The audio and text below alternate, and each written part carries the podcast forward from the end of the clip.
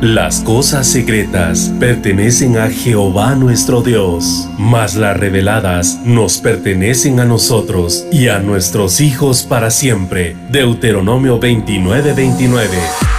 A continuación tu programa Misterios revelados en las Sagradas Escrituras. Un espacio para profundizar en el estudio de la palabra de Dios. Comunícate al teléfono 631-648-7723. Misterios revelados en las Sagradas Escrituras. Con ustedes, el pastor Werner Meyer.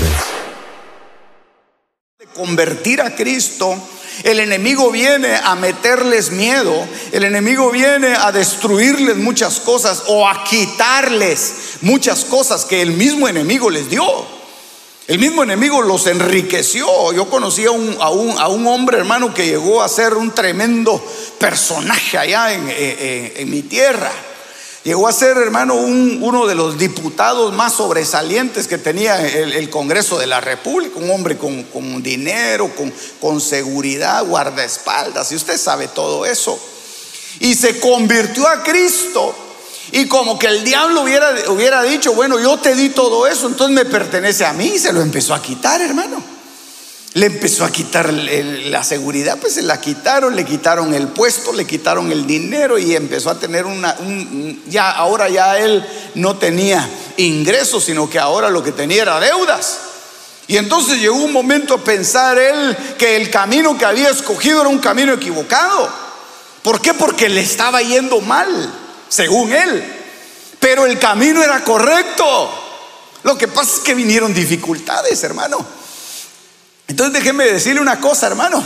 Por lo menos nosotros tenemos seguro de que el camino que hemos escogido, el camino de la vida, que es Cristo Jesús, es el camino correcto. Es el camino que nos va a llevar a la salvación. Es el camino que nos va a conducir hasta la misma presencia del Padre. Lo único es que van a venir, hermano, tropiezos y van a venir problemas y van a venir muchas veces, hermano, situaciones que nos van a hacer eh, dudar acerca de lo que estamos haciendo. Pero es donde nosotros tenemos que tomar decisiones. O seguimos o nos quedamos. O seguimos avanzando o nos, o nos sentamos, hermano. Y por eso es que el Señor le dice a Israel, Paraos en los caminos, les dice. Jeremías capítulo 6. Paraos en los caminos y preguntad por las sendas antiguas cuál sea el buen camino y andad por él. Es decir, que el pueblo ya había empezado a caminar en el camino de Dios. Y de repente viene el Señor y, les dice, Estás caminando en el camino de Dios, estás caminando en el camino correcto, pero tienes que detenerte porque adelante tienes que tomar una decisión y tienes que preguntar por esa bifurcación que hay, cuál es el buen camino, cuál es la senda correcta, porque si no te puedes desviar, te puedes ir por otro lado, que yo no quiero que te vayas por ahí. Y entonces tienes que estar constantemente haciendo un diagnóstico, un análisis de las decisiones que tomas. Porque al final de cuentas todos nosotros, hermanos, todos los días tomamos decisiones. Tomamos decisiones pequeñas, decisiones medio importantes, otras más importantes, hermano, pero nuestra vida es de estar tomando decisiones constantemente. Para eso es que el Señor te dejó un libre albedrío. Para eso es que el Señor te dio, te dio de, de espíritu de sabiduría. Para eso es que Dios te dio espíritu de inteligencia. Para eso es que el Señor te dio la mente de Cristo, para que tomes decisiones, para que puedas pensar razonablemente y para que sigas caminando por el camino correcto. Y en ese camino queremos estar todos, hermano. Amén. Aleluya. Tenemos que tomar decisiones, hermano. Y tal vez este es el día para algunos en que tienen que tomar decisiones fuertes. Más fuertes que otros. Porque otros quizás al salir de aquí del, culto dicen, bueno, la decisión que tienen que tomar es si se agarran para la derecha o a la izquierda. ¿Verdad? Y van a tomar la decisión muchas veces porque viene mucho tráfico para acá, entonces dicen, mejor me voy por acá. Es una decisión pequeña. Pero van a haber otros que, que pueden estar tomando decisiones más fuertes, hermano. ¿Me cambio de, de, trabajo o no me cambio de trabajo? Esa es una decisión fuerte. ¿Me cambio de casa o no me cambio de casa?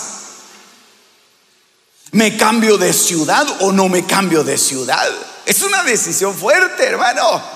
Y para eso necesitamos, hermano, definitivamente el consejo de Dios. Necesitamos que Dios nos aconseje y necesitamos ver si los caminos que estamos escogiendo son los mejores. Así que yo quiero que usted me acompañe, hermano, y, y que podamos juntos tomar decisiones, pero decisiones correctas. Amén. Decisiones correctas nos van a llevar a un buen final. Decisiones incorrectas, hermano, van a tener un mal resultado que después va a haber que arreglarlo con alguna, con alguna situación ahí. Bueno, mire pues. Yo quiero llevarlo a este pasaje que está en el Nuevo Testamento, en la epístola de Judas, en el capítulo número uno y en el verso número once. Y mire, le puse ahí, hermano, la, la, la fotografía de un camino porque definitivamente tenemos que tenemos que entender que estamos en, un, en una encrucijada. tenemos que ver qué camino estamos tomando, qué camino, qué decisiones estamos nosotros hoy aceptando en nuestra vida. Mire pues, dice Judas 1.11, lo tiene usted en su Biblia, yo se lo puse así en, grande. Dice, ay de ellos. ¿Por qué? ¿Por qué se está quejando aquí el escritor? Porque fueron, dice, porque fueron por el camino de Caín. Entonces hay un camino, hermano, que a pesar de que, de que Dios dejó una calzada por la que nosotros debemos transitar, a pesar de que Dios ya nos abrió la puerta que es Jesucristo, Muchas veces, hermano, hay gente que pueda entrar por esa puerta, pero detrás de esa puerta ha tomado la decisión de caminar un camino incorrecto. Tanto Abel como Caín, hermano, eran hijos del mismo padre. Eran hijos de la misma madre. Por eso es que fueron dados a luz, hermano, y en cuanto salieron del huerto fueron dados a luz como hermanos y ahora viene el escritor y lo trae hacia nosotros como un ejemplo y nos pone a nosotros y nos dice lamentablemente, porque eso es una lamentación. Lamentablemente ellos escogieron irse por el camino de Caín. Está hablando de gente que empezó a caminar en el camino de Cristo, en el camino del Evangelio. Empezaron con buen paso, pero de repente les tomó, le, tomaron una decisión y la decisión fue equivocada porque se, se cruzaron por el camino de Caín. ¿Y cuál es el camino de Caín? No quisiéramos nosotros caminar por el camino de Caín, hermano. ¿O sí?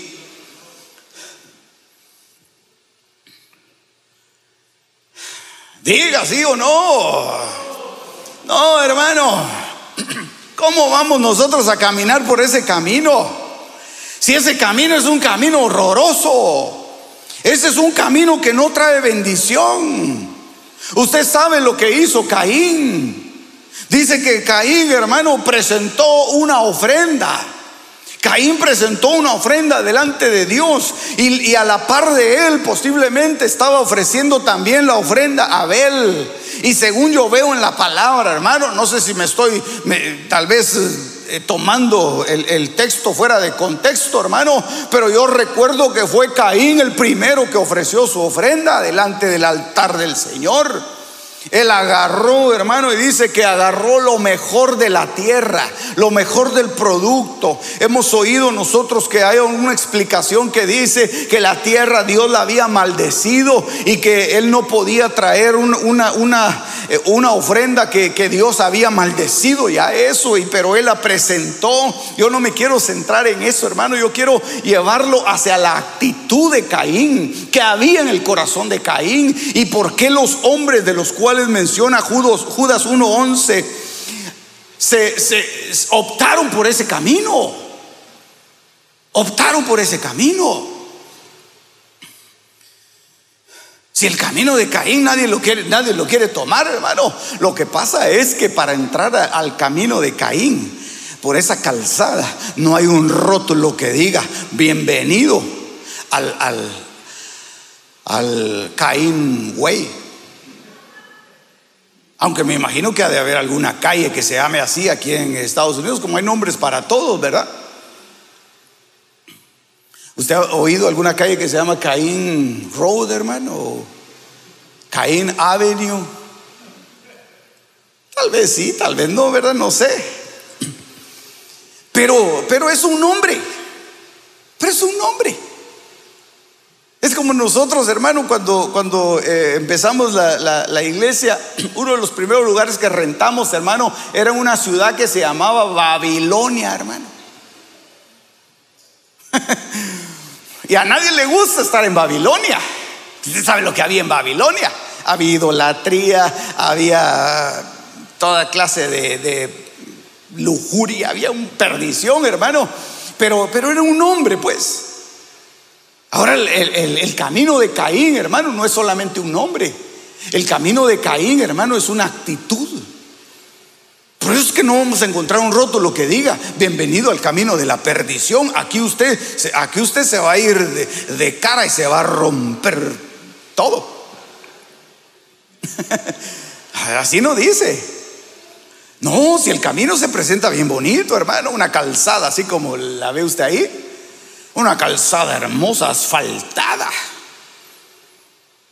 Donde, donde, no hay problema, una carretera linda y usted dice, oh, esta carretera se ve muy bien. Esta carretera creo yo que es la que me conviene.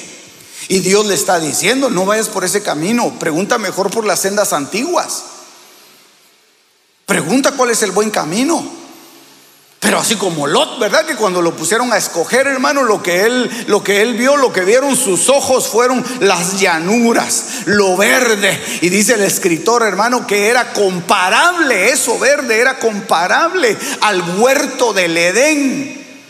O sea, era un lugar hermoso, era un lugar precioso. Y Lot escogió ese lugar. ¿Por qué? Porque se miraba bueno. Entonces un camino no lo podemos escoger simplemente, hermano, porque se vea bueno sino que debemos nosotros esperar que Dios nos diga para dónde debemos caminar, para que en ese camino en el que vamos transitando nos vaya bien y tengamos éxito y seamos bendecidos. Porque el camino de Caín, hermano, no va a ser bendecido nunca. El que empieza a caminar por el camino de Caín va a empezar a tener problemas. ¿Por qué? Porque va a empezar a tener actitudes como las que tuvo Caín en su corazón. Y una de las actitudes que tuvo Caín, hermano, es que tuvo envidia de su hermano. ¿Cuántos tendrán envidia de su hermano? En otras iglesias, no aquí. ¿Cuántos envidiosos habrán en otro lado? ¿Verdad que sí? Aquí no, pastor. Aquí no hay envidiosos. Pues yo no sé. Como yo solo lo miro ahí con su mascarilla, hermano, no sé si, si, si sí o si no.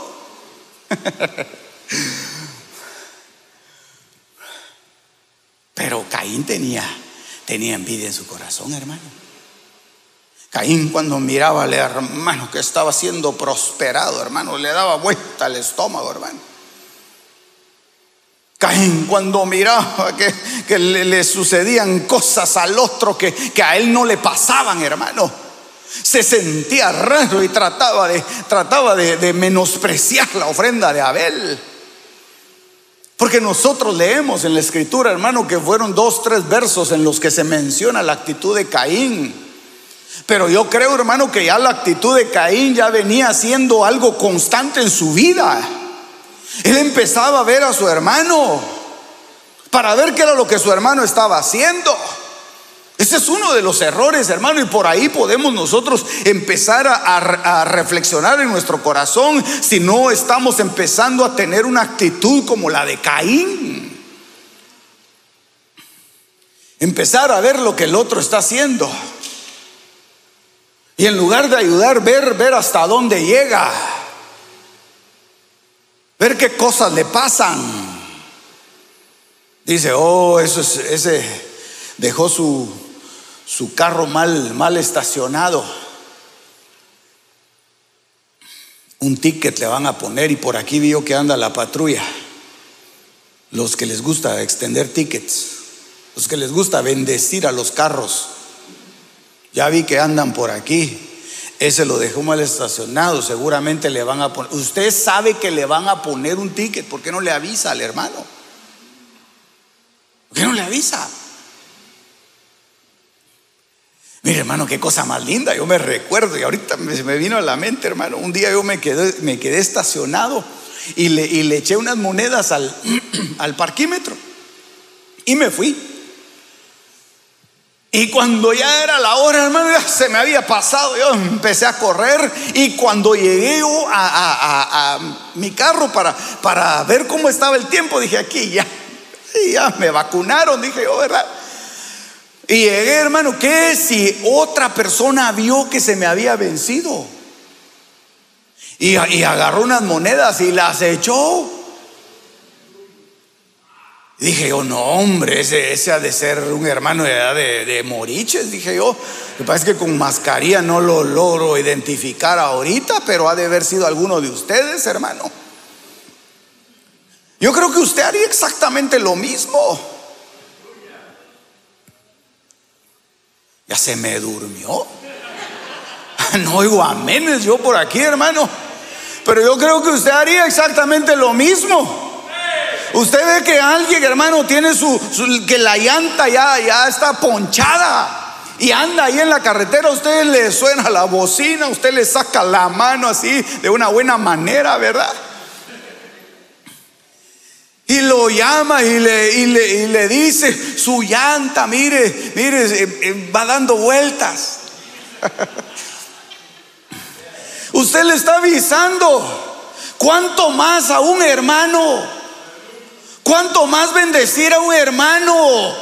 Usted no puede ver que su hermano se va a descarrilar. Usted no puede ver que su hermano se está yendo hacia el barranco. Usted no puede ver, eh, eh, usted no puede ver el mal que le está viniendo a otro hermano y quedarse igual, quedarse impávido. Ah, que mire el cómo sale.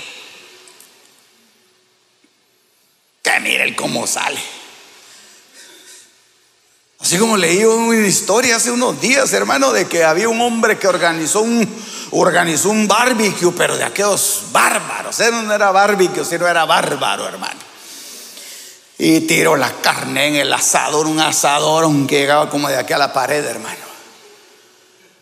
Le tiró leña, le tiró carbón y ahí empezaron todos a soplar y le daban vuelta a la carne. Y entonces el hombre dijo, ve, le dijo a su, a su ayudante, ¿verdad? Ve y llama a todos los vecinos y toda la familia para que vengan a comer. entonces al, al ayudante se le ocurrió una idea. Y empezó a llamar como salían las grandes humazones, hermano. De ahí de la casa del hombre este, ¿verdad? Fue por toda la, colonia, hermano, el barrio a tocarle la puerta a todos. Salga porque la casa de don Chepe se está, se está quemando. Yo no sé si se llamaba así, ¿verdad? Perdóneme el, el ejemplo. Se está quemando la casa, se está quemando y empezó a gritarle a todos, hermana, y salieron algunos, salieron con, con, agua, otros salieron con unas mantas y salieron corriendo y fueron a, apagar el, fuego. Pero, pero cuando el hombre vio, dijo, pero qué rápido llamaste a la gente. ¿Cómo vinieron aquí de rápido? Sí, ahí todos asustados. ¿Qué pasó? No, es que queríamos invitarlos a comer. Y entonces el hombre, el hombre se le queda viendo al ayudante y le dice, pero, pero todos estos son desconocidos. ¿Y mi familia dónde está? ¿Y mis amigos dónde están? Ah, ellos no quisieron salir, ellos no quisieron venir. Los únicos que estaban ahí fueron los que, aquellos que solo vieron el humo y, salieron corriendo y te conocen. Entonces, mire hermano, qué enseñanza más tremenda. Porque muchas veces de quien, de quien más tú esperas recibir una ayuda, de quien más tú esperas recibir una, una, una bendición, que se alegre por tu bienestar, lo encuentras enojado.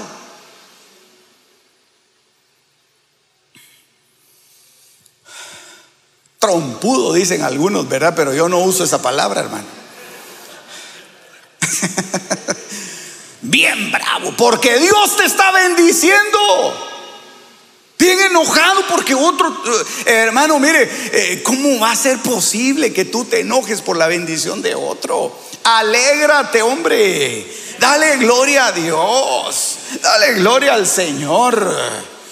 Tal vez veniste al culto hoy, veniste un poco incómodo por algo o, o así como mi hermano, ¿verdad? Que viene lastimado de su brazo y, quisiera estarse gozando en la alabanza, pero ve que otros se gozan.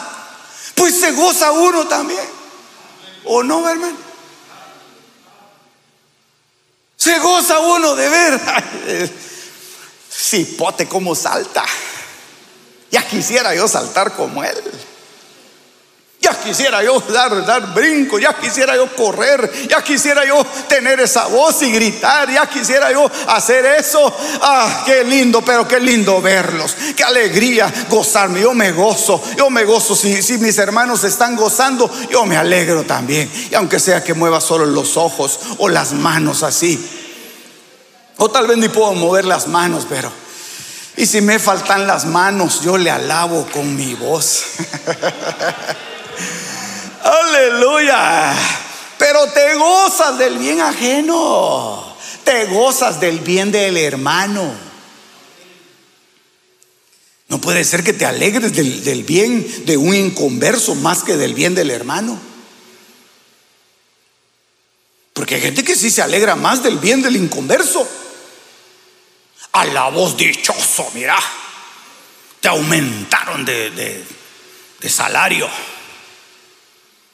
que es que vos sos bueno para eso, mira que, que tremendo sos. Sos, sos, sos mi puro, mi puro carnal. Me alegro por vos. Le has echado ganas. Se alegra así por él. Tal vez el otro es inconverso. Pero cuando al hermano le aumentan, hasta le hace bullying, hermano. Hasta lo molesta. Ve, pues te aumentaron. Y no haces nada. Dicho, suerte tienen los que no se bañan. Ve, pues de pura suerte es que te aumentaron. No se dieron cuenta de plano en la planilla y lo hace a veces con una sonrisa, hermano, queriendo, eh, queriendo simular que es una broma. No, no está bromeando, lo está diciendo en serio. Está diciéndolo en serio. Porque no se alegra del bienestar del hermano. No estoy hablando del bienestar ajeno, estoy hablando del bienestar del hermano. Abel, ¿qué hiciste para que, para que Dios se agradara de tu ofrenda? Fíjate, mira, yo traje lo mejor. Traje pepinos, traje apio, traje tomates, más que en esta cuarentena me pusieron, me, pusieron a hacer de, hortelano. Ahí tengo pepinos.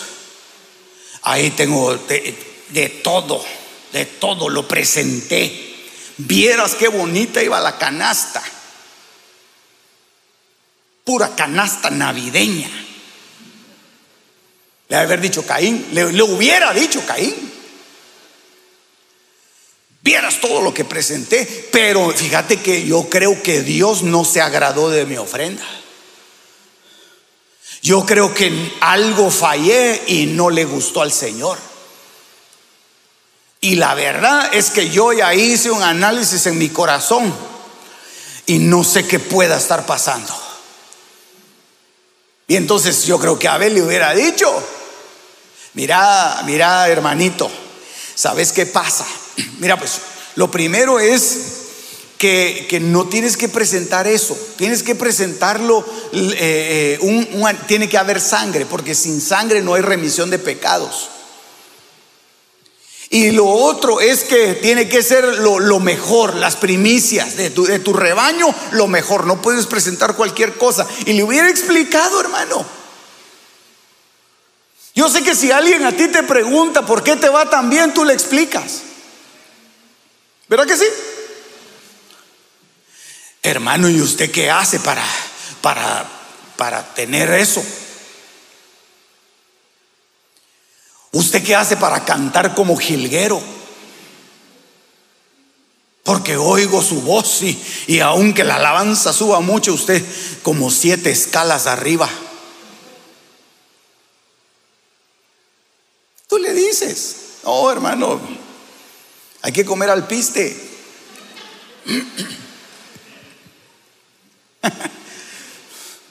Pero la envidia, hermano, muchas veces es más poderosa. La envidia empieza a corroer el alma y el corazón y le impide, hermano, a uno expresarse y ser realmente una persona honesta y clara delante del hermano. Y decirle, no sé por qué a mí me va así. Yo no quiero ser lo que tú eres, pero yo quiero que Dios me bendiga también, así como Dios te bendice a ti. ¿Cómo hago para hablar en lenguas, hermano? ¿Cómo hago para, para meterme en ese fluir, en ese río precioso? ¿Cómo hago para perder la vergüenza y salir a, a, danzar como usted lo hace, para correr? A mí me da pena, yo me pongo colorado, yo no sé qué hacer, yo cierro los ojos, pero siento que todas las miradas están ahí sobre mí. ¿Qué hace usted, hermano? Ore por mí, bendígame. Es muy difícil eso, hermano. Eso es muy difícil. Es muy difícil que alguien llegue con otra persona y le, pida eso. Que le pida esa bendición. Sin envidia, sin egoísmo y con sinceridad en el corazón. Aleluya. Porque Dios, Dios sabe, hermano, en dónde deposita su bendición. Y tal vez a ti no te ha bendecido de una manera, pero te ha bendecido de otra.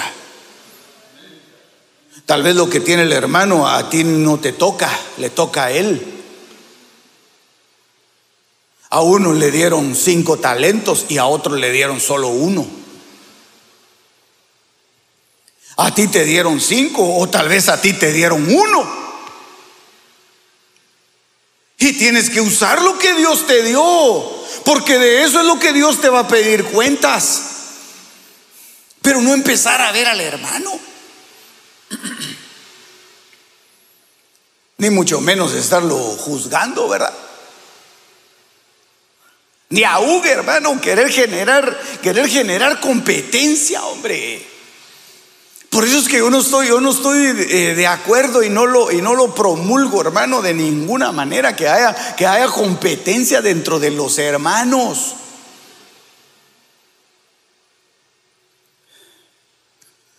Porque en algunos lugares, hermano, de, alguna manera la, la promueven. Vamos a ver quién grita más fuerte, dice. Ya está generando una competencia.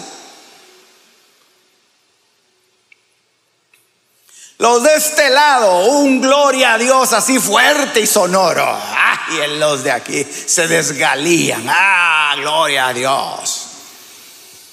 Ahora los de aquí del medio, digan fuerte, gloria a Dios. Ah, quieren gritar más fuerte y somatan y zapatean, hermano. para gritar más fuerte. Y los de allá, y empieza, eh, hermano, y se empieza a generar la competencia. Estos ganaron, no les da vergüenza a ustedes que siendo tan poquitos, miren todo lo que ellos eh, lograron llenar en el auditorio y ustedes apenas. Vamos a ver, pueden hacerlo mejor. Está generando un espíritu de competencia. Y dentro de la iglesia no debe haber un espíritu de competencia porque no estamos aquí para competir unos con otros. No estamos aquí para decidir quién es el mejor. No estamos aquí para decidir quién canta mejor o quién danza mejor. No, no, no, no estamos aquí para decidir eso, hermano. Aquí estamos todos, hermano, para cantarle al Señor con todo nuestro corazón, con todas nuestras fuerzas, con toda nuestra mente, con todo nuestro espíritu, porque para eso fuimos creados. Si usted lo cree, dele gloria a Dios. Aleluya. Y no lo estoy poniendo a competir, solo le digo, dele gloria a Dios. Dígale aleluya, bendito el nombre del Señor. Porque otra cosa fuera, hermano, que yo le dijera, dele gloria a Dios. Ay, Dios, ese gloria a Dios, ¿no? Si la vez pasada fui a predicar a otra iglesia y sí lo hicieron más fuerte. Imagínese. Imagínese. Meter ese espíritu de competencia a la iglesia.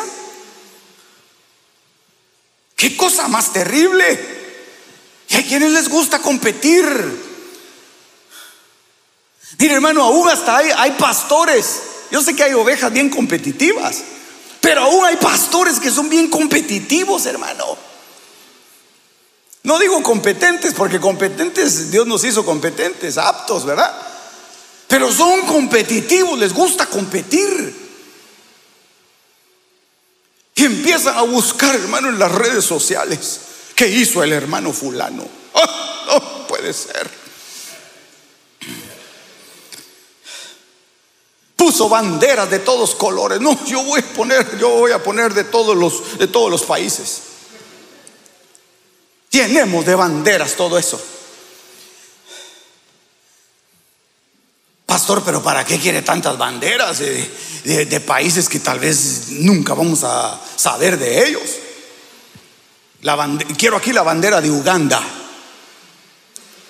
Aquí la bandera de Nigeria. Aquí la bandera de, Saturno, de Neptuno, de Plutón. Porque el otro puso banderas en su iglesia. Pastor, pero ¿para qué quiere tantas banderas? Ya no sabemos qué banderas. Solo que no ponga una del arco iris. Reprendo en el nombre de Cristo Jesús. Porque hasta eso se pueden meter, hermano. Con tal de competir.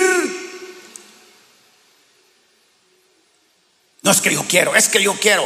Pastor, ¿y esa es su visión? Sí, eso es, eso es lo que Dios me mostró. No, anda en el camino de Caín. Anda en el camino de Caín. Y deje de competir. Usted no tiene que demostrarle a nadie que usted puede. Usted puede, hombre. No tiene que demostrarlo. Es como aquella gente que siempre habla de sus logros, hermano. No los logros de otros, ni de Cristo, ¿verdad? Sino los logros de Él. Oh, pues fíjese, pastor, que yo, fíjese que eso nadie lo podía hacer, pero yo. Y antes lo habían intentado otros, pero cuando llegué yo,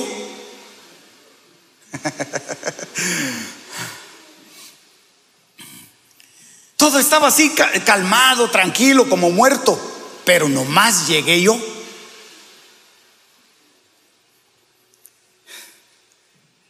Ese es un espíritu feo, hermano. Eso es un espíritu de competencia. Ese es el espíritu de Caín.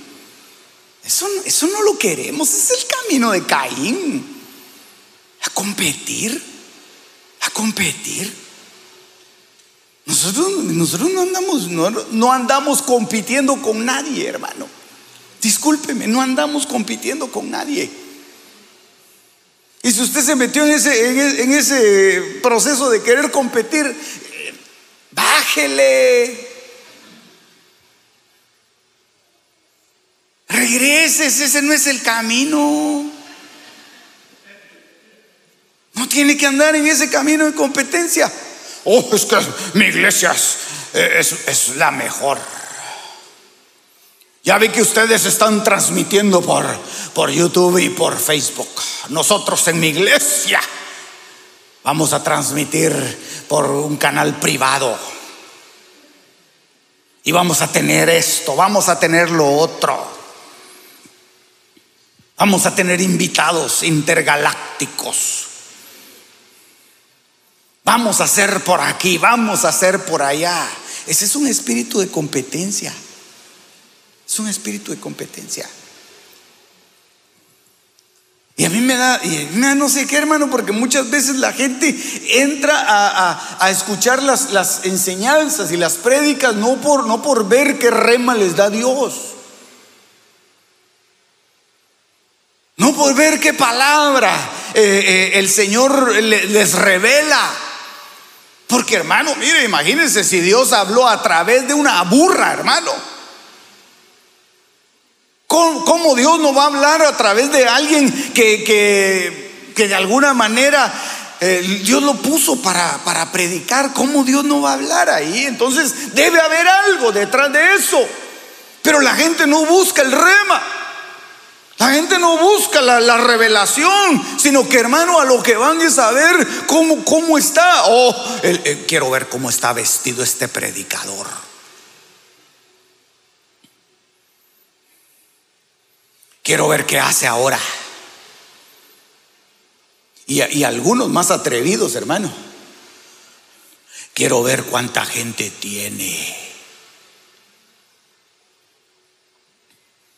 Por eso yo me, yo me he encontrado con, con gente, hermano, que le preguntan a uno. Y uno ya sabe por dónde va la pregunta, aunque le den un montón de vueltas, hermano.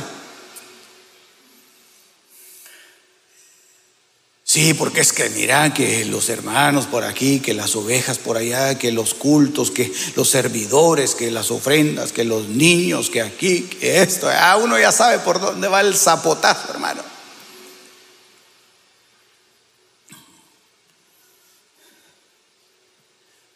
Y hay gente que le gusta contabilizar. No se meta en ese camino. David quiso contabilizar a su pueblo y se metió por un camino equivocado. Se metió un camino en el que Dios no lo bendijo. Vamos a censar al pueblo. Oh, tremendo error del tremendo rey de Israel. Por eso si alguien se siente aludido por esta prédica, hermano, hace bien. Porque de alguna manera, hermano, nosotros nos hemos metido a caminar por este camino y, y nos ha ido mal.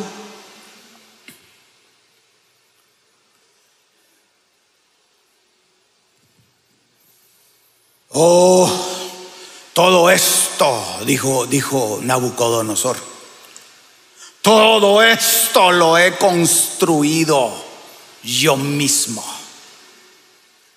para mi esplendor y para mi gloria.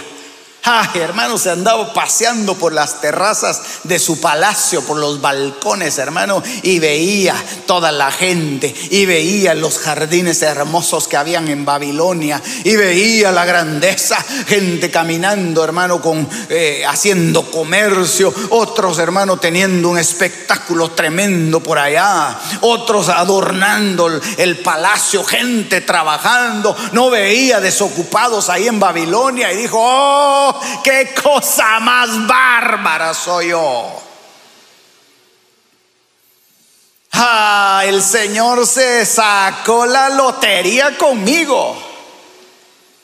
Hermano, en ese mismo momento, ni siquiera había terminado de pronunciar esa palabra cuando se oyó una voz que salió y le dijo, en este momento tu reino te es quitado. Y tú te vas a ir a comer como las bestias. Te vas a ir al campo y te van a alimentar como se alimenta a una bestia. Y usted sabe la historia, hermano. La triste historia de Nabucodonosor. Hasta que reconoció. Pasaron siete tiempos, dice la palabra, hermano. Hasta que él reconoció y dijo, Señor, no está escrita la palabra que él dijo, pero yo me imagino que él levantó, hermano, su mirada y en medio de, hermano, de su, de su confusión, en medio de su, de su tontera, porque había sido dejado como una bestia muda, hermano, ahí empezó él a decir, Señor, perdóname, reconozco que todo proviene de tu mano, reconozco que tú eres el más grande, reconozco que solo tú pudiste hacer esa grandeza a pesar de mí tú hiciste eso grande con el pueblo, Señor. Y en ese momento le fue restituida su gloria. Aleluya. Por eso no te pongas a jactarte. Por eso no te pongas a calibrar y a carburar con otros de las bendiciones que has recibido, que son muchas las bendiciones que Dios te ha dado. Pero ninguna de esas bendiciones yo no sé si decirte eso porque si, ciérrele la puerta ya a los hermanos para que no se me salgan, por favor.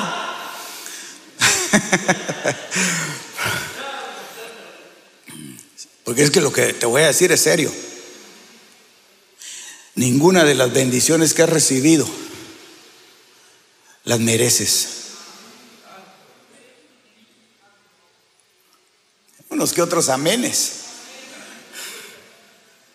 Ni yo tampoco, es que ahí estamos todos, hermano. Es que ahí estamos todos. Aquí no es por la grandeza, hermano, de una persona. Aquí no es por lo, por lo, por lo grande que tú, que tú eres o que puedes llegar a ser. Bueno, a mí me han indignado muchas veces algunas palabras que oigo de gente que digo yo, no, no puede este estar diciendo semejante tontera. Hoy una vez a alguien que dijo, hermano, que, que las iglesias, las, iglesias de, nosotras, Venezuela,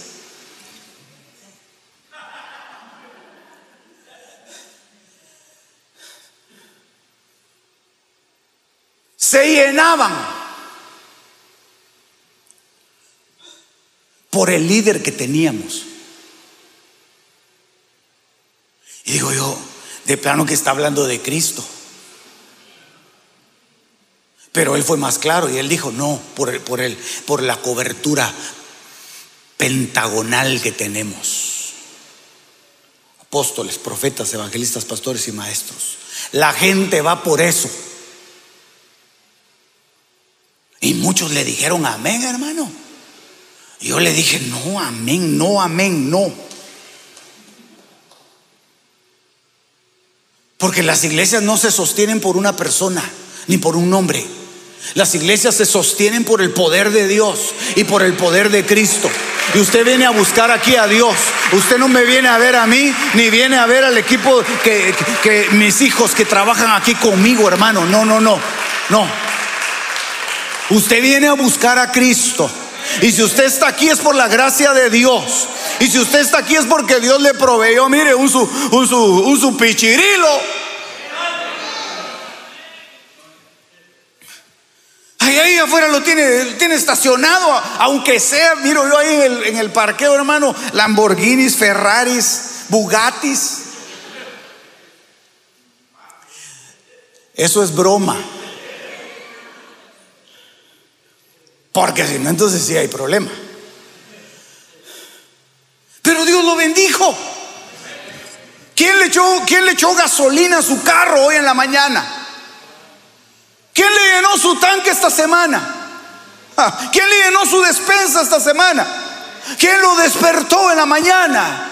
Ah, hermano, fue el ángel de Jehová. Fue el ángel de Jehová, fue el Señor Todopoderoso. Y usted no está aquí por un nombre, ni por una iglesia, ni por una denominación. Usted está aquí por la gracia de Cristo Jesús, por la gracia salvadora de Cristo. Porque mire, hermano, si usted estuviera aquí por mí, imagínese, yo renuncio a esto que voy a decir, hermano, pero imagínese que un día yo me, empiezo a inventar las historias de la caperucita roja, hermano. Empiezo a ponerle doctrina a la caperucita roja y a Pinocho. Y a decir, no, la figura de Pinocho es porque, mire, la nariz grande de madera significa en el griego, la palabra Pinocho es Pinocchio, que quiere decir el término que se deriva de mentira, mentira, Pinocchio, mentira.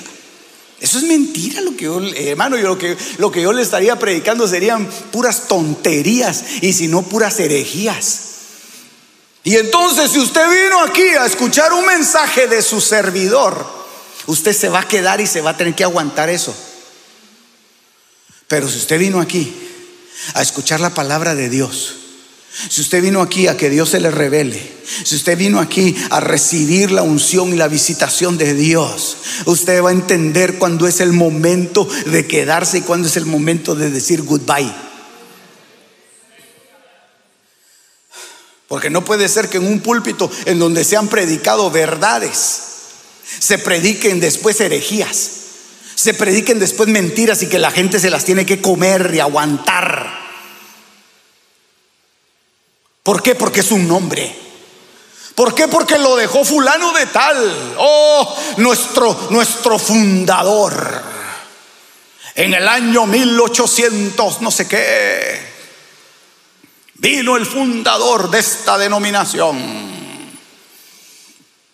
siendo una iglesia cristiana fructífera, envió misioneros por todo el mundo,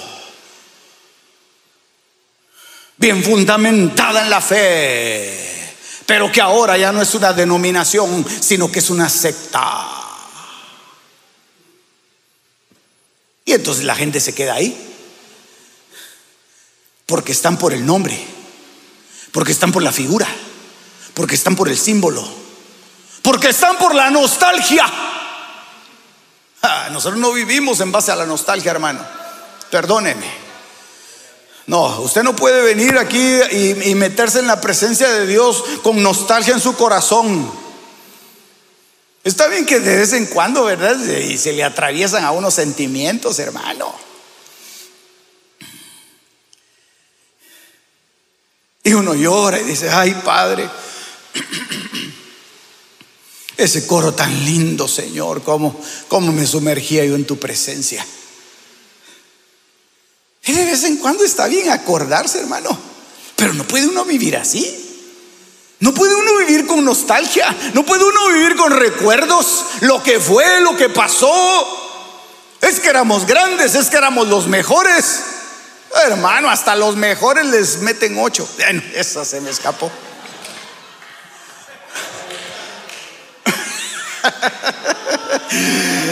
Diga gloria a Dios, hombre. Gloria a Dios. Por eso le dije a los hermanos, ciérrenme la puerta de atrás porque la cosa se pone seria aquí.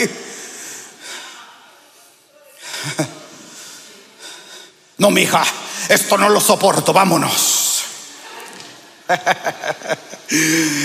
Aleluya. Diga gloria a Dios. Somos cristianos, somos hijos de Dios. Somos del mejor equipo, hermano, del equipo del cielo. El equipo de Cristo que nunca pierde una batalla. Aleluya. Dele gloria al rey, hombre. No se quede callado.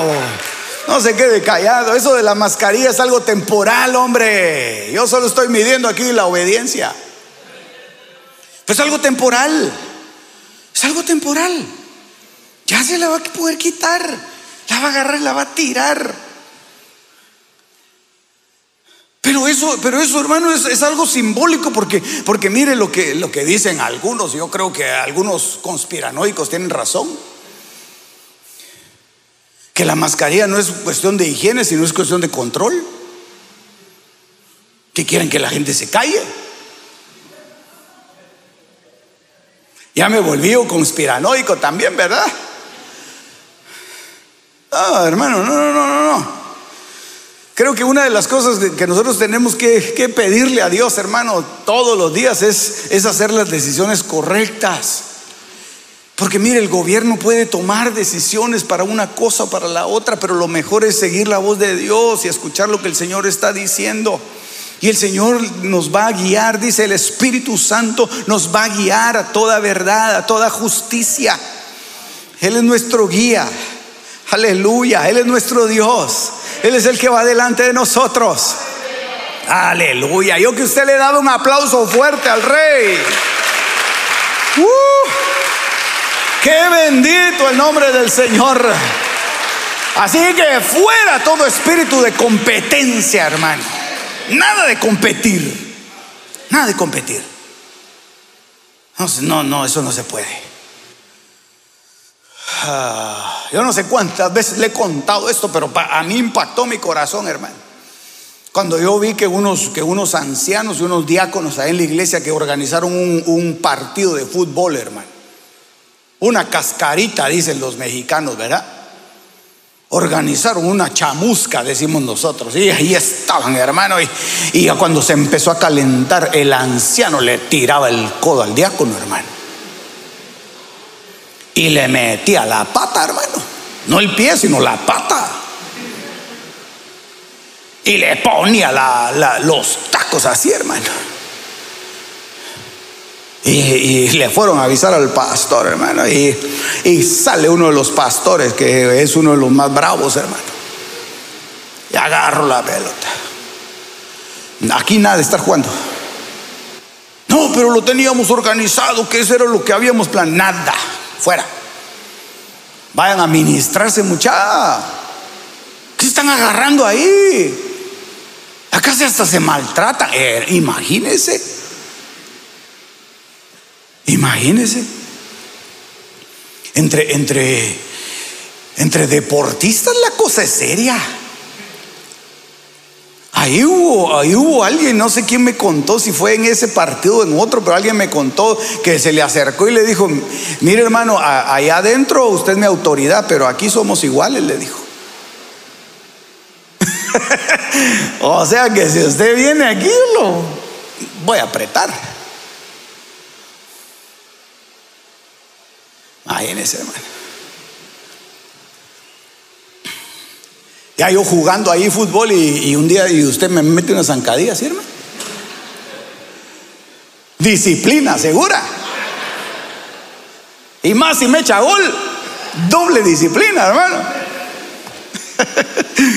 No estamos para competir. No estamos para competir. Si usted le va a, los, a los rojos o a los cremas, qué bueno. Si usted le va al, al burro o al elefante, qué bueno. Ya vienen las elecciones y ya se va a poder dar gusto. Ya va a poder usted marcarle ahí la, la cabeza al burro o, o al elefante, lo que usted quiera. Esa es decisión suya, el Señor lo va a guiar. Y por eso es que hemos estado orando y hemos estado orando por el gobierno. Y hemos estado orando porque no es que queremos nosotros que quede un partido específico en este país. Queremos que sea la voluntad de Dios. Porque si es la voluntad de Dios, vamos a estar bien. Si es dentro del plan de Dios, vamos a estar bien. Aleluya. Así que hay que decirle, Señor, guíame a mí también para que yo pueda ir a ejercer mi, sufragio. Una preguntita, hermano. ¿Cuántos pueden votar? De los que estamos aquí, levánteme, no que vayan a ir, pero que pueden. Levánteme su manita así en alto. Ay, tan lindos. Gloria a Dios. Bajen su manita. Ya tomé nota, ahí les mando yo después un comunicado. Aleluya. No, hermano, no, no, no no es cierto. Usted el Señor lo va a guiar hacia donde debe de, debe de ejercer su sufragio. Pero nada de traer esa competencia aquí.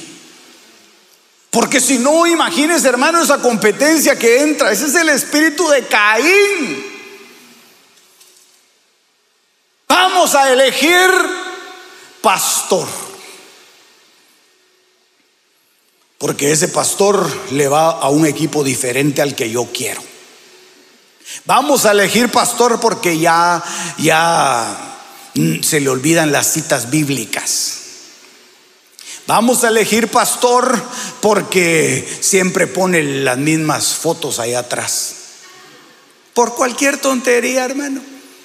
Se convocan elecciones y ahí viene el montón de gente. hermano, yo estoy seguro que si convocamos elecciones aquí a esta iglesia, ahí se llenan todas esas sillas que están por ahí vacías, hermano. Y hasta allá atrás en el lobby, gente esperando votar. Votar al pastor para quedarse ellos.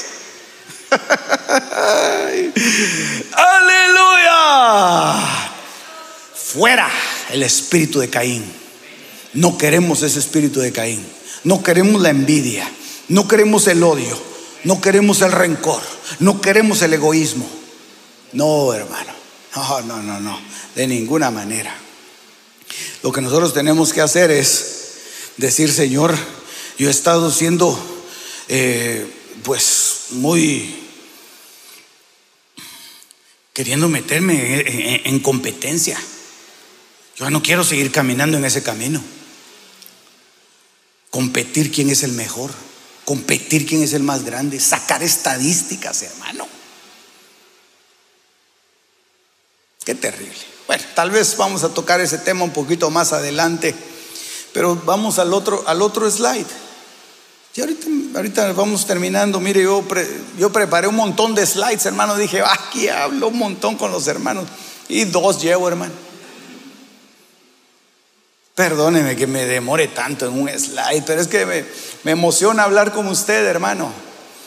Aleluya, aleluya. Diga gloria a Dios, por favor.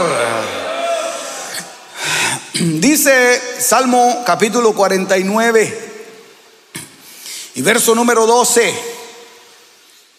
Mas el hombre en su vana gloria no permanecerá es como las bestias que perecen. Ah, qué cosa más terrible, hombre. El hombre que se vanagloria, hermano. Es como las bestias, dice lo que le estoy hablando de Nabucodonosor, lo que le pasó. Como las bestias que perecen y dice, este es el camino de los insensatos. Oh, entonces hay un camino de Caín y hay otro camino de los insensatos. Oh Padre, gracias bendito Dios que me salvaste de irme por el camino de Caín. Oh, yo me voy por este camino, pero más adelante hay otro camino, hay otra bifurcación que entra al camino de los insensatos.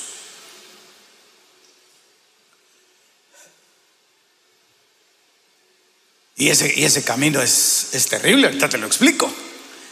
Porque dice el verso, sigue ese verso, dice, este es el camino de los insensatos y de los que después de ellos aprueban sus palabras. Entonces no es solamente el insensato el que comete una locura, porque una insensatez es una locura, hermano sino que es el insensato y aquellos que aprueban lo que el insensato está diciendo, aunque no estén de acuerdo con eso. Y dicen, oh, este, este como que ya, como que ya se, se está volviendo loco. Pero sigámosle la corriente, dice. ¿Para qué le vamos a contradecir? Él es el rey. Eso fue lo que pasó con Saúl, hermano. Mire, Saúl se volvió loco, hermano. Saúl se volvió loco. Cuando, cuando Samuel llegó a buscarlo, llegó Samuel, hermano, y le, dijo, me esperaste a que yo viniera y para ofrecer el sacrificio. No, ya lo empecé a, a sacrificar desde hace mucho tiempo. Le dijo, ah, es que sos un loco. Estás loco. Has caído en una locura. ¿Cómo se te ocurre hacer semejante cosa? Hermano, Samuel lo iba a, confrontar a Saúl. Samuel llegó y lo, confrontó, pero yo, me pregunto, hermano, ¿por qué no lo confrontaron aquellos que ofrecieron el sacrificio? ¿Acaso, acaso Saúl agarró de las patas al, al animal, hermano? ¿Acaso fue el mismo Saúl el que, el que destazó la, la, la ofrenda?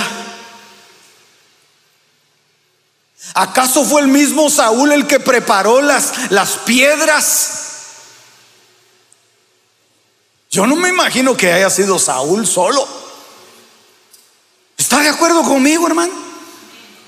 ¿Verdad que participaron varios en esa ofrenda? Montón de gente participó, hermano. Saúl les, dijo, bueno, ahora eh, ya no vino, ya, Samuel ya se tardó. Vamos a presentar la, ofrenda. Y, todos se quedaron viendo así. Y uno le dijo, vos andá, andá a la esquina, tal vez de repente viene Samuel por ahí corriendo, porque aquí yo pienso que hay algo malo.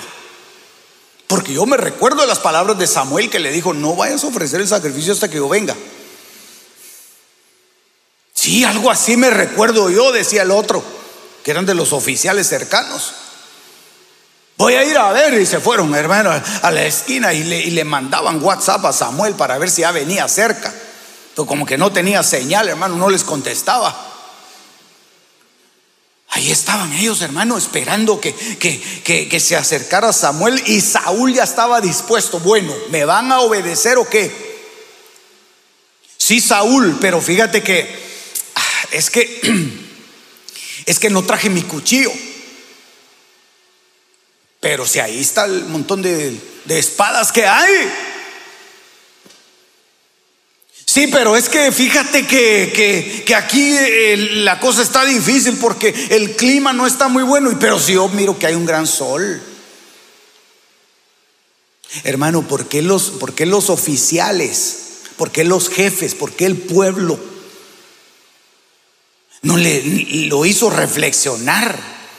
Es que no estoy hablando del pueblo en general, sino que estoy hablando de los cercanos, hermano.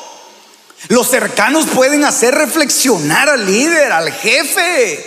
Por eso es que dice la palabra que en la multitud de consejeros está la sabiduría.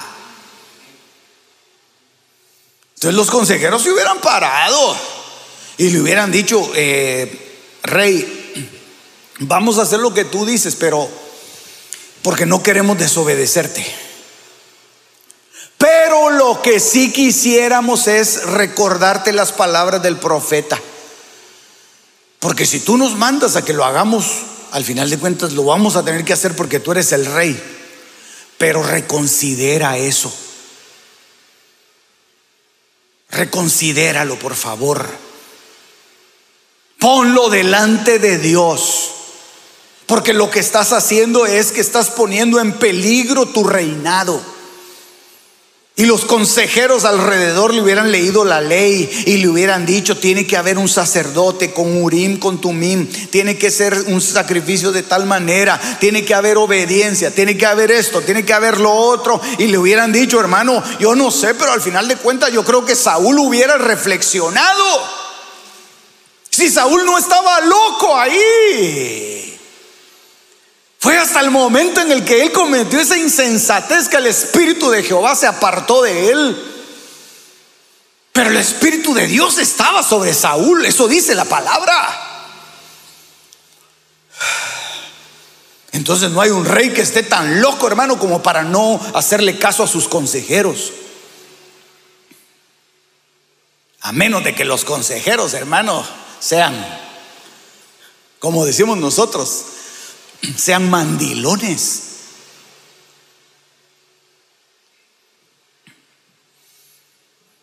Como la historia de aquel general que pregunta a, uno de los, de los tenientes, ¿verdad? Teniente, ¿qué horas son? Las que usted diga, mi comandante. Así hay mucha gente. Yo, ah, yo quiero hacer un sacrificio como usted ordene, señor rey.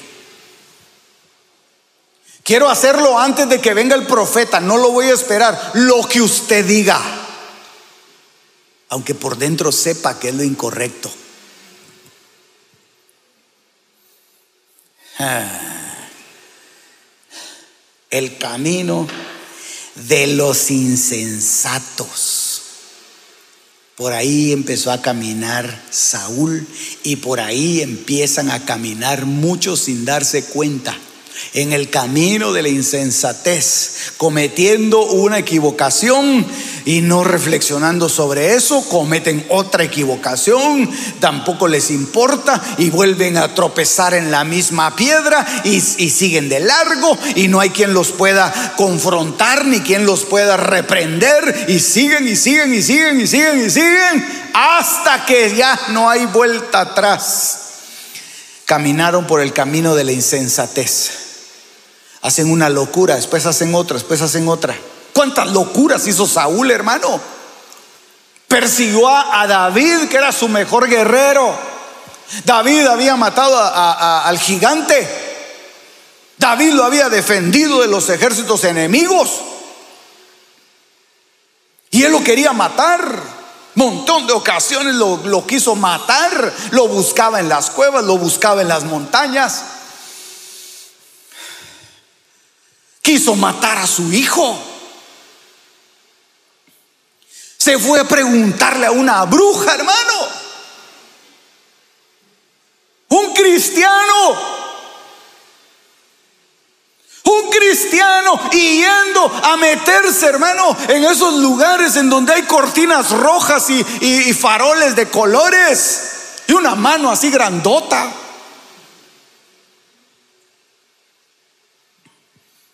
Ay, pastor, ¿y usted cómo sabe? Sospechoso eso, pastor.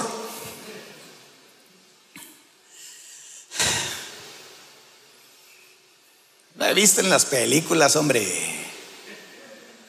No sea mal pensado, hermano. Pero si hay gente que se va a meter a esos lugares.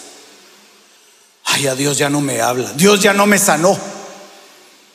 Y el profeta que vino la vez pasada me profetizó sanidad. Puede que este sea un medio para que Dios me sane. Entonces vamos a ir, porque ahí dice que, lo, que, le dan a uno baños aromáticos y música eh, de esa rara. Y los siete montes. Y los siete enjuagues. Y el jarabe de la bruja. La hermano, y, cada vez se está contaminando más. Porque quiere, eh, porque, porque le ofrecieron una sanidad, porque le ofrecieron una restauración de su casa.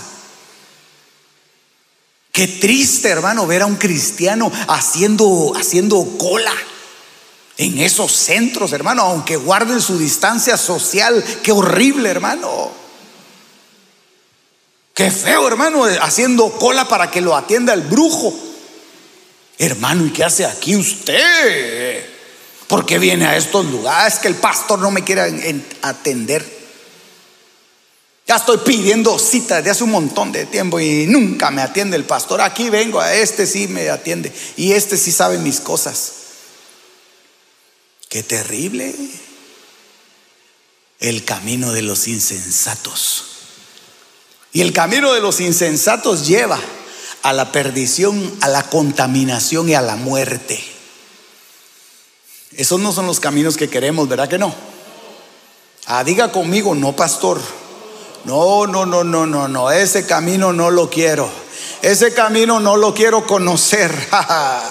Yo solo quiero el camino que es Cristo. Yo solo quiero el camino de la bendición.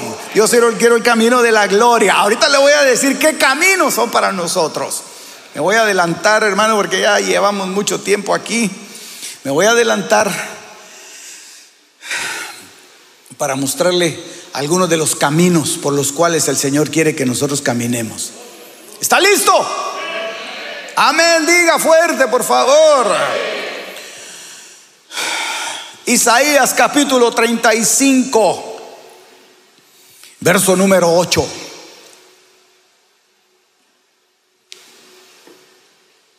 Aleluya.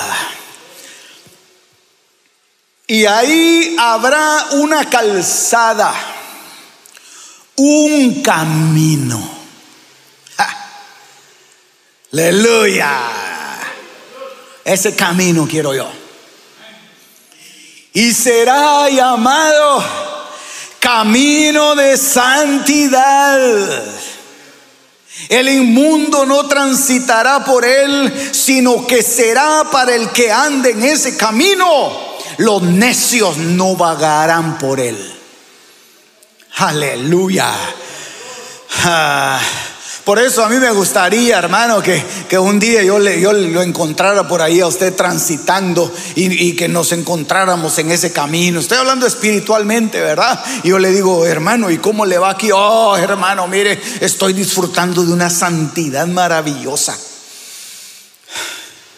No es, no es, no es por, por, nada ni por pero, pero yo antes tenía que estar luchando con un pecado. No podía yo dejar de estar viendo cosas en el, en el internet o en mi teléfono. No podía yo estar eh, alejado de ese pecado porque siempre me jalaba. Pero cuando empecé a caminar en este camino llamado camino de santidad, ya ni siquiera tengo necesidad de eso.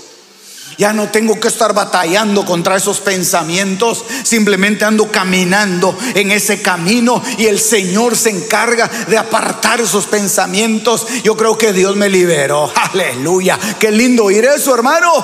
Qué lindo. Qué lindo, hombre. Ese es el camino por el que Dios quiere que nosotros caminemos. Es el camino. Hay gente que está en, batallas, hermano, y, yo creo que hay batallas fuertes contra el pecado, y la Biblia lo dice en Hebreos, que debemos de batallar en contra del pecado, pero hay gente que siempre está peleando contra el mismo pecadillo, hermano. Digo pecadillo, pues, porque todavía se echan los, los malboro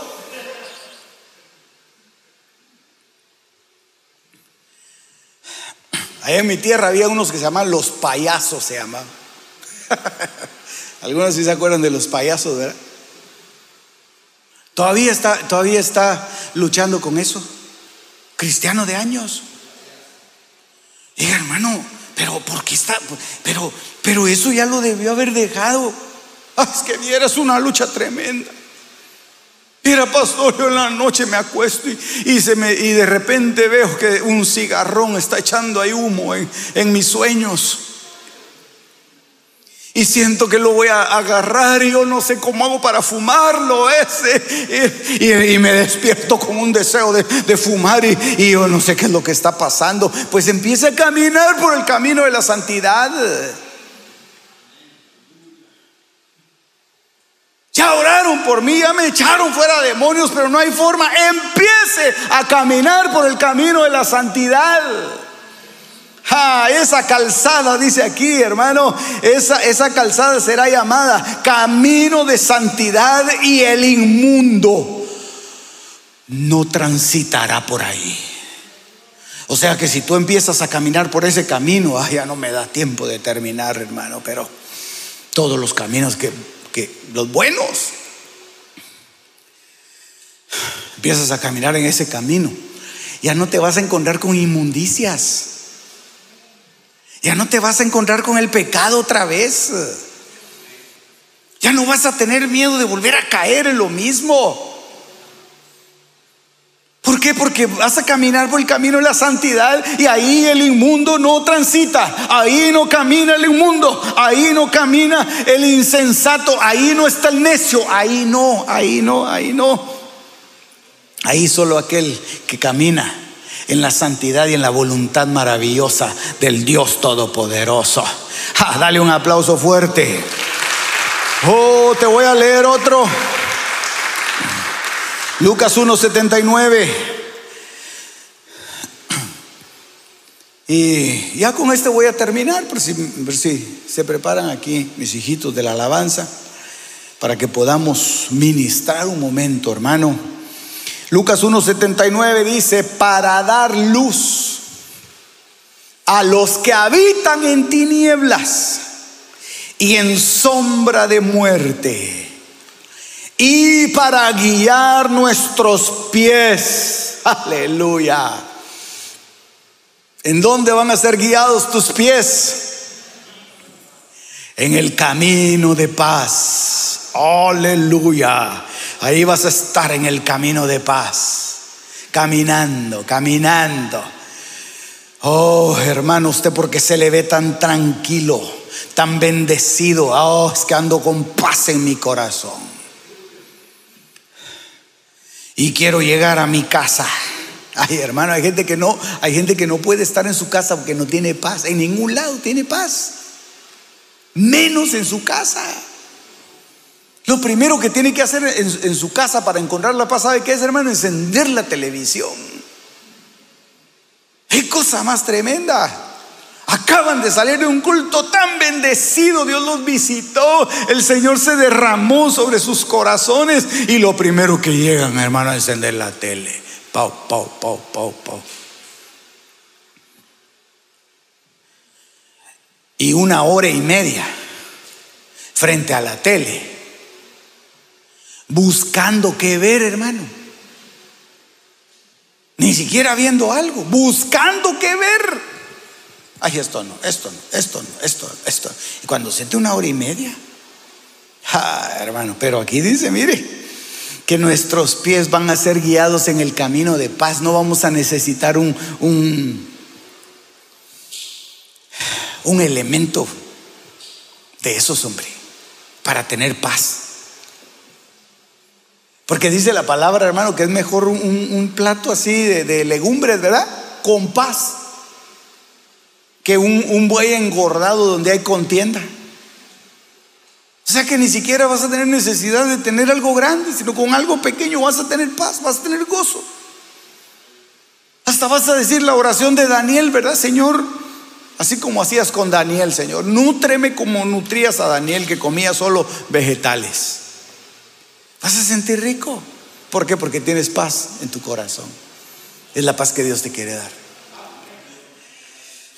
¿Cuántos dicen gloria a Dios? El último, el último. Mateo 21, 32. Porque Juan vino a vosotros en camino de justicia. Entonces hay un camino de justicia. Hay un camino de justicia, hay un camino de santidad y hay un camino de paz. Y esos son los caminos correctos. Esos son los caminos a los cuales Dios te quiere llevar para que camines, para que andes, para que transites, para que seas bendecido.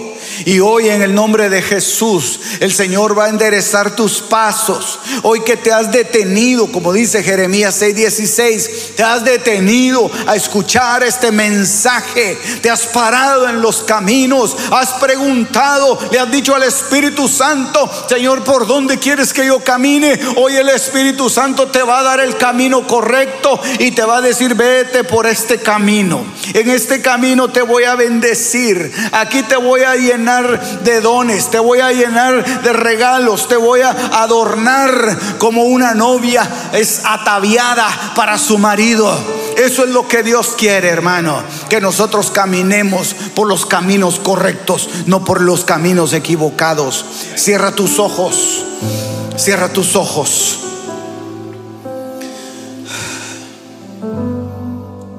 Oh Padre, en el nombre de Jesús. Que podamos andar, Señor, por tus sendas. Que podamos andar por tus caminos, mi Dios. Que podamos transitar por tus calles preciosas, Señor. Que podamos, Señor, enderezar nuestros pasos. Que podamos, Señor, corregir, Señor, nuestro rumbo. Te lo pedimos en el nombre de Jesús. Líbranos, Señor, de toda envidia. Líbranos, Señor, de toda jactancia. Líbranos, Señor, de todo rencor, de toda amargura. Los corazones amargados hoy son endulzados por la palabra y por la administración del Espíritu Santo. Los corazones que han sentido envidia, ahora viene el Espíritu Santo para decirte, yo tengo lo tuyo, hijo. Yo tengo lo tuyo, hija. No tienes por qué sentir envidia de otros, porque yo tengo algo para ti. Tú eres como la niña de mis ojos. Tú eres algo especial. Tú eres mi especial tesoro. Y yo he decidido bendecirte con lo tuyo. Yo he decidido bendecirte con lo que con lo propio, con lo que yo tengo en mi corazón hacia ti, que es algo especial. Mis regalos no se han acabado, mis dones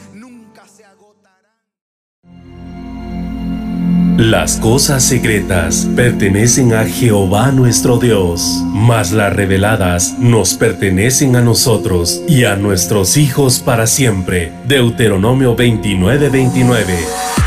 Este fue tu programa Misterios Revelados en las Sagradas Escrituras. Te esperamos en el próximo de la serie con el pastor Werner Meyer. Comunícate al teléfono 631-648-7723.